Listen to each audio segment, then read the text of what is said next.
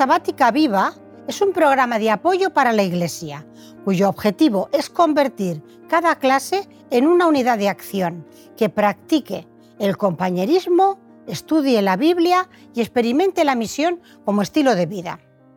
En la primera parte de compañerismo, dedica en tu clase 10 minutos a interesarte y conocer más a tus hermanos y hermanas, creando una red donde todos estéis cuidados y atendidos. Toma tiempo también para la oración, por vuestro reavivamiento espiritual, por nuestras familias e iglesia. Acompáñanos ahora en la segunda parte en el estudio de la Biblia y la lección de la escuela sabática.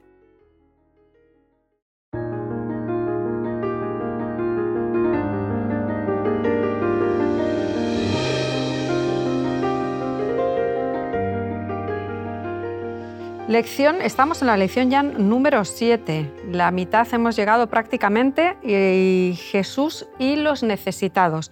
Sabéis que me ha pasado algo al leer la, lección de esta semana y os lo comento así un poquito por encima y, he visto un cambio. Un cambio de repente es como que hemos salido de, de los profetas, el pueblo de Israel, la opresión, las injusticias, las leyes y de repente es como que Dios nos está diciendo, que no estáis entendiendo nada, que seguís en lo mismo, que sois, perdonadme la expresión así un poco entre amigos, brutos. Pues esperad que entonces eh, necesitáis el modelo, necesitáis eh, la figura que os muestre realmente, porque me doy cuenta que las palabras como que se no, no terminan de calar en vosotros.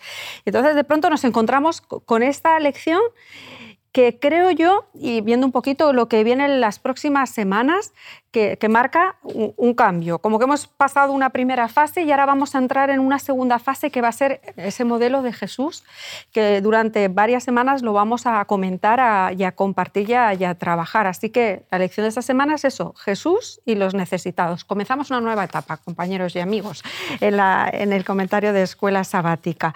Y, yo resaltaría eh, el texto bíblico que, empieza, el Espíritu está, del Señor está sobre mí. Y ahí, y ahí me quedo porque sé que seguro que tenéis algún comentario que hacerme. Pues a mí me parece que la manera en cual Jesús empieza su, su obra eh, la deja tan clara y no deja lugar a dudas. pone como un sello ¿no? de, principio de, un documento. El Espíritu del Señor está sobre mí. Eh, quizás no deberíamos olvidar en ningún momento de esta lección y de nuestra vida de ahora en adelante eh, de, esta marca que el Espíritu de Dios debería dejar en nosotros a la hora de, plantearnos eh, la manera en cual podemos ayudar a los demás. Sí. Cuando Jesús se presenta en la sinagoga y dice esta solemne frase, impresionante, a mí siempre me impresiona esta frase, el Espíritu del Señor está sobre mí. Es decir, está citando a Isaías porque en realidad está diciendo, esta escritura se ha cumplido hoy delante de vosotros. ¿no? Pero aparte de esa reflexión y ese eh, reconocimiento, esa expresión que hace Jesús de que es el Mesías, de que es el que estaban esperando, eh, y, y, por eso se identifica de esta manera, que era como se había planteado también en el Antiguo Testamento, a mí me impresiona que Jesús dice, el Espíritu del Señor está sobre mí. Y está sobre mí porque soy Dios. Está sobre mí porque era el Mesías esperado. Está sobre mí porque tengo una misión. Es así. Dice, está sobre mí por cuanto me ha ungido y no dice otras cosas para, dictar grandes eh, revisiones de la teología. No está sobre mí para, para, que me tengáis muchísimo respeto y aquí no, se no me rechiste nadie. No está sobre mí para que, para que veáis el poder de Dios, el poder de Dios, la grandeza de Dios, mejor dicho, sino está sobre mí por cuanto me ha enviado a, para dar, me ha ungido para dar buenas nuevas a los pobres. Es el valor también de las bienaventuranzas, me viene a la mente el valor de las bienaventuranzas. O sea, la apertura, la, el, cariño, la fuerza que Jesús transmite en la lectura de este texto, que voy a completar, y luego voy a explicar un poquito también para nosotros. Por cuanto me ha ungido para dar buenas nuevas a los pobres, me ha enviado a sanar a los quebrantados de corazón, a pregonar libertad a los cautivos y visitar a los ciegos, a poner en libertad a los oprimidos y a predicar que al final, ¿qué es todo esto? El año agradable del Señor. Y a partir de aquí yo me hago una pregunta. Si Jesús que es Dios, empieza diciendo, el Espíritu del Señor está sobre mí para hacer toda esta tarea, ¿cuánto no necesitaremos nosotros que el Espíritu del Señor esté sobre nosotros para abordar una tarea tan inmensa como es esta que se propone aquí? Y estamos tratando en las lecciones de este trimestre. Claro, es que ahí está la clave. Yo creo que eh, luego el resto de la escuela sabática no lo podemos entender de esta semana sin esa idea de que el, Espíritu del Señor está sobre él. Y luego lo veremos en ejemplos concretos, cómo ese Espíritu está sobre, sobre él, ¿no? sobre Jesús. Y llegaría más, es decir, nosotros a veces cuando queremos hacer cosas nos olvidamos que sin el Espíritu no las podemos hacer, que es el Espíritu el que nos, el que nos enseña, el que nos dirige, el que nos propone, el que nos organiza. Y entonces a veces eh, se nos olvida también aquello de que el que no naciere de agua y de Espíritu no puede ver el reino de Dios. Solo un detallito de respecto al versículo. Es verdad que aquí siempre lo hacemos, la interpretación que damos a este versículo eh, lo hacemos en un sentido espiritual, ¿no? Por cuanto me ha ungido para dar buenas nuevas a los pobres, ¿no? A los pobres de espíritu. Pero qué curioso, ¿no? Que yo ahí no puedo evitar pensar también que no solamente se está refiriendo a lo espiritual, sino también a, lo material. No sé si lo termináis de ver así. Creo que aborda ambas cosas, lo, espiritual y lo material. Pues la aplicación es obvia porque estas cosas existen. O sea, eh, gente que está sufriendo no por causas eh, físicas, digamos, gente que está sufriendo por, y, igual estamos retomando una idea de hace muchos estudios ya, eh, gente que está sufriendo por malas decisiones de su vida en el pasado. ¿no? Eh, pues han llegado a una situación y ya en, el ejemplo de Jesús, de cómo se acerca a estas personas, Él siempre cuida, aparte de la parte física, ¿no? de, mm, del daño físico que Él está curando, pues cuida el corazón. Y no es una, sino muchas ocasiones en cual él dice, eh, vete y no peques más. Sobre esta cuestión, ¿no? Veo a Jesús. Jesús tenía tres años para, para desarrollar su ministerio, ¿no? Y vemos cómo a lo largo de ese ministerio, él, por una parte, cubre las necesidades materiales, también cubre las necesidades espirituales. Yo digo, es que el Señor realmente no tenía tiempo para perder, tenía que, aprovechar cada uno de, esos minutos que, iba a estar. ¿no? Y, nos pone, y vemos que Él siempre, junto al aspecto material, también con las personas trata y aborda el, tema espiritual. ¿no? Y lo, hace desde el comienzo de su ministerio y lo vemos reflejado hasta el final. Eh, luego, a lo largo de, la semana, si, os fijáis ya, eh, Jonathan, el presidente de ADRA, empieza a tratar un poco pues, eh, temas concretos o cuestiones más concretas del ministerio de Jesús, en el que vemos cómo el Espíritu del Señor está sobre Jesús y lo va reflejando en acciones concretas. Es verdad que algunas eh, podría dar lugar a un debate porque llegamos a algún día en el que vemos como Jesús sana, ¿no? Entonces podríamos discutir ahora aquí nosotros. Eso evidentemente no, no lo podemos hacer, ¿no? No sé si queréis comentar sobre esta cuestión. Pero también hay un, un día que me, que me, ha gustado y que creo que, que nos da mucho, mucho juego para comentar cosas, porque habla del caso concreto del templo cuando el templo se está utilizando para lo que no se debe y entonces Jesús ahí actúa o reacciona. A ver, porque antes eh, yo sé que tenemos algunos, unas ideas interesantes sobre, sobre el tema del templo, lo que está ahí pasando, las situaciones de injusticia, de opresión. Eh, ¿Qué os parece? ¿Qué, estaba pasando en ese templo que le lleva a Jesús? Cuando leemos el texto, que cuando dice Jesús purifica el templo, Dice, y Jesús entró en el templo y echó de allí a todos los que estaban vendiendo y comprando. Volcó las mesas de los que cambiaban dinero a la gente y los puestos de los que vendían palomas, que los que vendían palomas precisamente vendían las palomas para los sacrificios de los, de los más humildes. No dice a los que vendían corderos, los que, sino los que vendían palomas. Es curioso, ese texto que antes no había, no había pasado por él, de alguna forma, justamente es una defensa de los pobres, porque los pobres eran los que compraban las palomas. Y se las estaban poniendo muy caras. Y entonces Jesús dijo, no, esto ya así no puede seguir. Aquí hay que, eh, aplicar, justicia frente a esta opresión del pobre. Otra vez volvemos a esa idea de las semanas pasadas, de la idea de justicia social y además yo os confieso que en el caso de Jesús vemos claramente lo que es el concepto de justicia social que hoy se utiliza. Mm, creo que para definirlo han utilizado el, modelo de, Jesús. ¿no? Eh, en el caso de Jesús, no sé si querías decir porque te he interrumpido. estoy, pensando un poco en la eh, lección de eh, la semana anterior, porque estábamos hablando de la adoración. Sí. Entonces, yo me imagino a Jesús acercándose al templo y contemplando, ¿no? que estamos utilizando mucho esta palabra. ¿Y qué tipo de adoración ve Jesús ahí? ¿No se había igual eh, quedado en esa adoración que estábamos hablando, que es muy formal pero sin contenido? Sí. Todo lo que estaba pasando ahí, eh, aparte de que no se relacionaba directamente con Dios, tenía, eh, a ver si encuentro la palabra, eh, repercusión sobre los oprimidos, sobre los más necesitados. Eh, en cierto sentido, la religión en aquel lugar y en aquel tiempo había llegado a ser una forma de opresión. O al menos muchos de los pobres la percibían así. Entonces Jesús nota, eh, observa, se da cuenta de esto y lo ve necesario corregirlo, pero con contundencia que le pertenece a él, más que a nosotros. Sí, la contundencia, ¿eh? otra vez apareció hace unas semanas cuando vemos que los profetas utilizan la contundencia y aquí vemos que Jesús también utiliza, no le tiembla la mano en, esos, en esos momentos. Eh, hay una cosa que a mí, me, un concepto que me ha gustado y es que cuando el título de la lección es Jesús y los necesitados. Este concepto de necesitados que, que se aborda en la lección, ¿cómo lo estamos entendiendo? Porque a simple vista desde, si partimos del inicio, y podemos pensar que estamos hablando de necesitados materiales. Económicos. O económicos. Bueno, ¿creéis que realmente ahí Jesús está hablando cuando, bueno, el propio título y, en el estudio de la elección estamos hablando de necesitados económicos o el concepto de necesitados que, que Jesús usa o es mucho más amplio?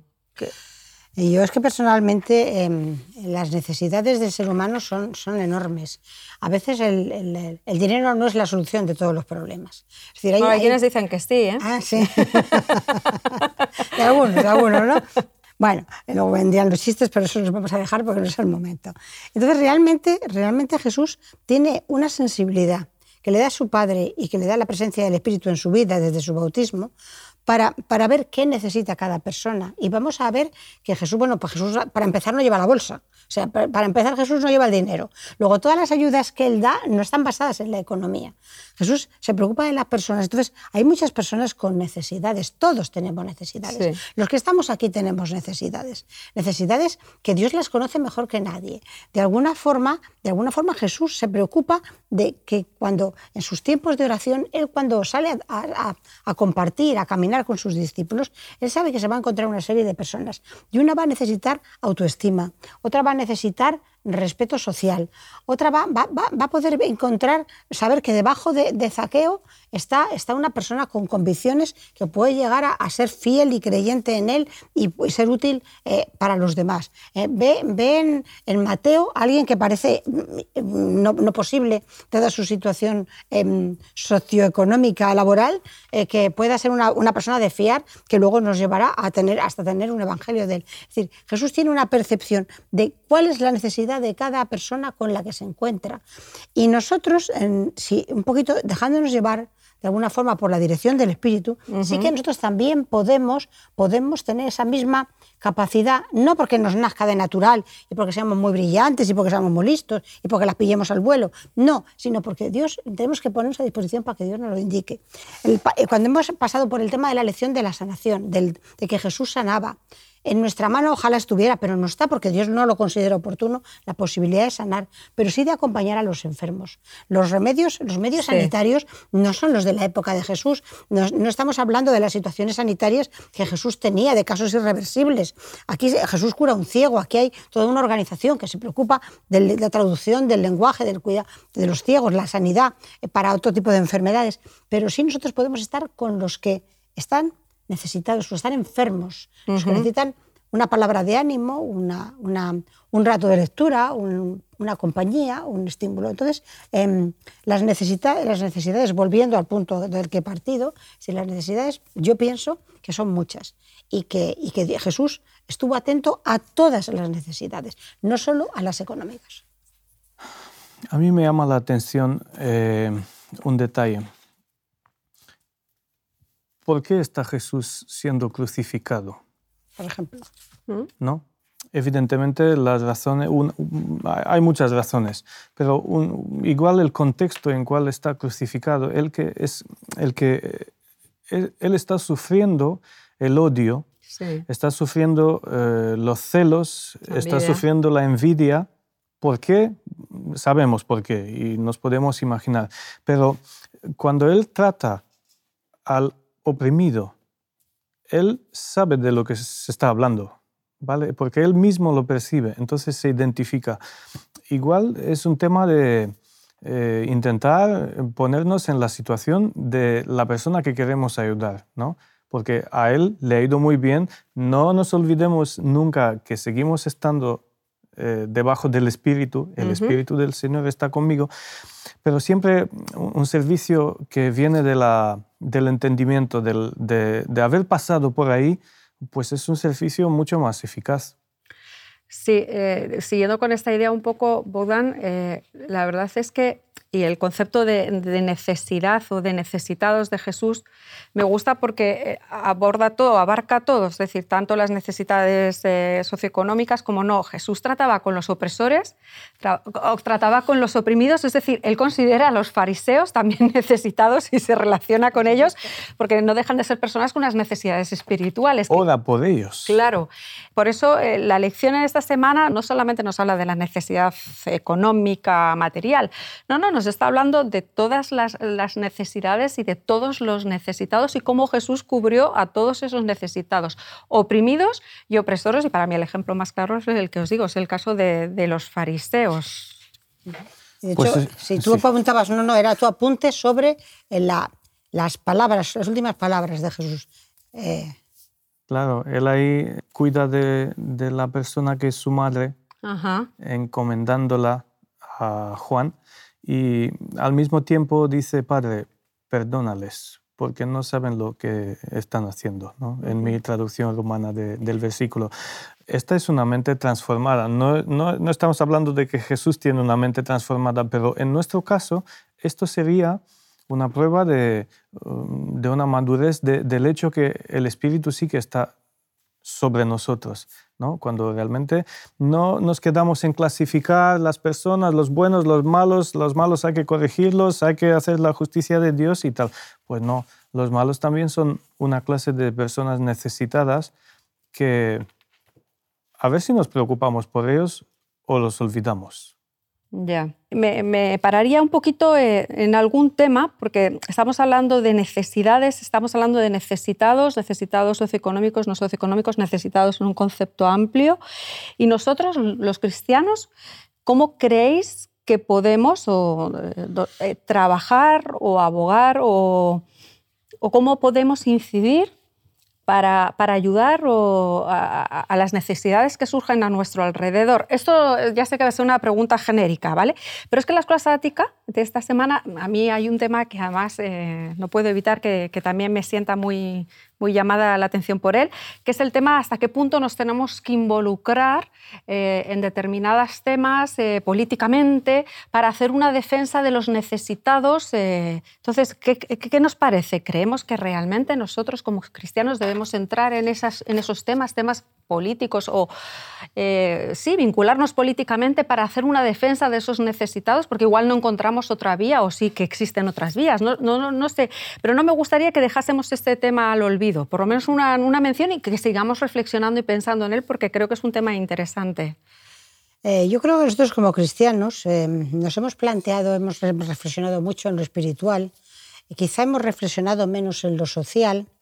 Eh, por un, en un extremo de la línea de la participación eh, social o política, hoy, hoy política, Em, hay una parte donde está el formar parte de un partido, eh, defender unas ideas que no necesariamente tienen que ser las nuestras, pero yo creo que evitar eso nos ha llevado al otro extremo, que es quedarnos sentados en el sillón. Es decir, no, yo no meto nada, no defiendo ningún derecho, no me complico la vida, solo me quedo en el ámbito, en el ámbito espiritual. Y entonces, sin embargo, nos encontramos en la Biblia personajes a los que Dios llevó a una responsabilidad política, es decir, no partidista, utilizando bien el tema, ¿no? no ¿eh? a una responsabilidad. No vamos a llegar a tener el cargo que tenía José, en mi caso ya lo tengo muy claro, más que nada por la jubilación y estas cosas, pero vamos, no va a tener el cargo que tuvo José, ni la formación económica tampoco, el, ni el cargo que tuvo Daniel, y no soy tan guapa como Esther, o sea que ya lo tengo matado. Pero, pero sin embargo, desde, desde mi participación ciudadana, yo puedo adherirme a causas, a causas justas, puedo adherirme al derecho de los inmigrantes, al derecho de los refugiados, a los derechos de, de las de, los, de, los, menores que están llegando a España en unas condiciones no adecuadas, a, los derechos de las mujeres, que está lo que hablabas en otra, en otra lección del tema de las mujeres, de las mujeres de la trata, es decir, de, las, de los discapacitados que tienen un cerro de escaleras y, van con silla de ruedas y se pueden matar, porque es que si no, no hay forma, y cuando el autobús para, no sé, en otras ciudades, pero cuando el autobús para y empieza a bajar la rampa, todos decimos, ay, cinco minutos que estoy perdiendo en lo que, en lo que suben y bajan. O, madre mía, ahora que viene con lo que está el autobús de lleno y vienen con él la silla de ruedas. ¿no? Entonces, las personas que son ciegas, eh, eh, personas, hay muchas con discapacidades visuales, las enfermedades raras, hay tantas cosas en las que nosotros podemos colaborar. No hace falta que hagamos, tengamos un cargo político, pero sí podemos ocupar, hacer una actividad, una participación social más activa, personalmente creo que de la que estamos haciendo.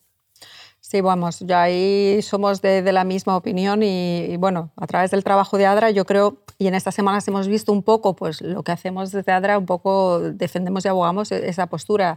Desde nuestra participación en distintos espacios lo que estamos intentando es cambiar esas realidades, esas situaciones de injusticia. Lo que pasa es que la escuela sabática sí que es cierto que se centraba mucho en el aspecto más, más político, es decir, intervenir e, en política y qué implicaciones tiene eso. Entonces, no, no sé si, si lo dejamos dejamos ahí para que lo reflexionemos un poco más y pensemos en ello, eh, porque realmente, como tú has dicho, Carmen, hay una serie de personajes que el Señor llama para que asuman una responsabilidad y son eh, responsabilidades políticas. ¿eh? Entonces, y llegan a tener un papel importante. Una cosa queda clara. Hagamos lo que hagamos, quedémonos, porque los, los, ejemplos bíblicos nos enseñan, nos enseñan así, quedémonos en los principios de Dios. ¿Vale? Porque nosotros tenemos este miedo de que vamos a perder los principios y está bien cuidarnos, pero hagamos lo que hagamos, en el foro que estemos, eh, sigamos luchando por los principios de Dios y por promover eh, sus principios en esta sociedad que mucho hacen falta. Y curiosamente, y, estamos concluyendo también, Jesús no se metió en política y al final murió como un perso político. Sí. Curioso. Es decir, él, estaba cumpliendo el plan de salvación, pero realmente si nosotros estamos defendiendo la verdad, porque Jesús en ningún momento toma partido por uno ni por otros, pero Jesús al final acaba muriendo como un preso político. Esa es la excusa por lo menos que ponen, aunque era, otro, era, era otra cosa, pero, pero esa es la excusa que ponen para matarle. Bueno, ya por ir cerrando la lección de esta semana, a ver, una palabra o dos que queramos. Eh, a mí se me ocurre el espíritu, es decir, con la que hemos empezado. Quitado, ¿Eh? Te quitado.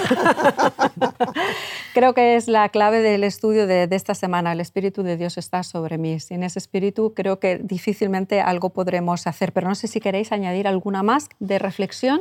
Pues en principio eh, seguir el modelo de Jesús. Mm, no se me ocurre otra cosa más, más poderosa, ¿no?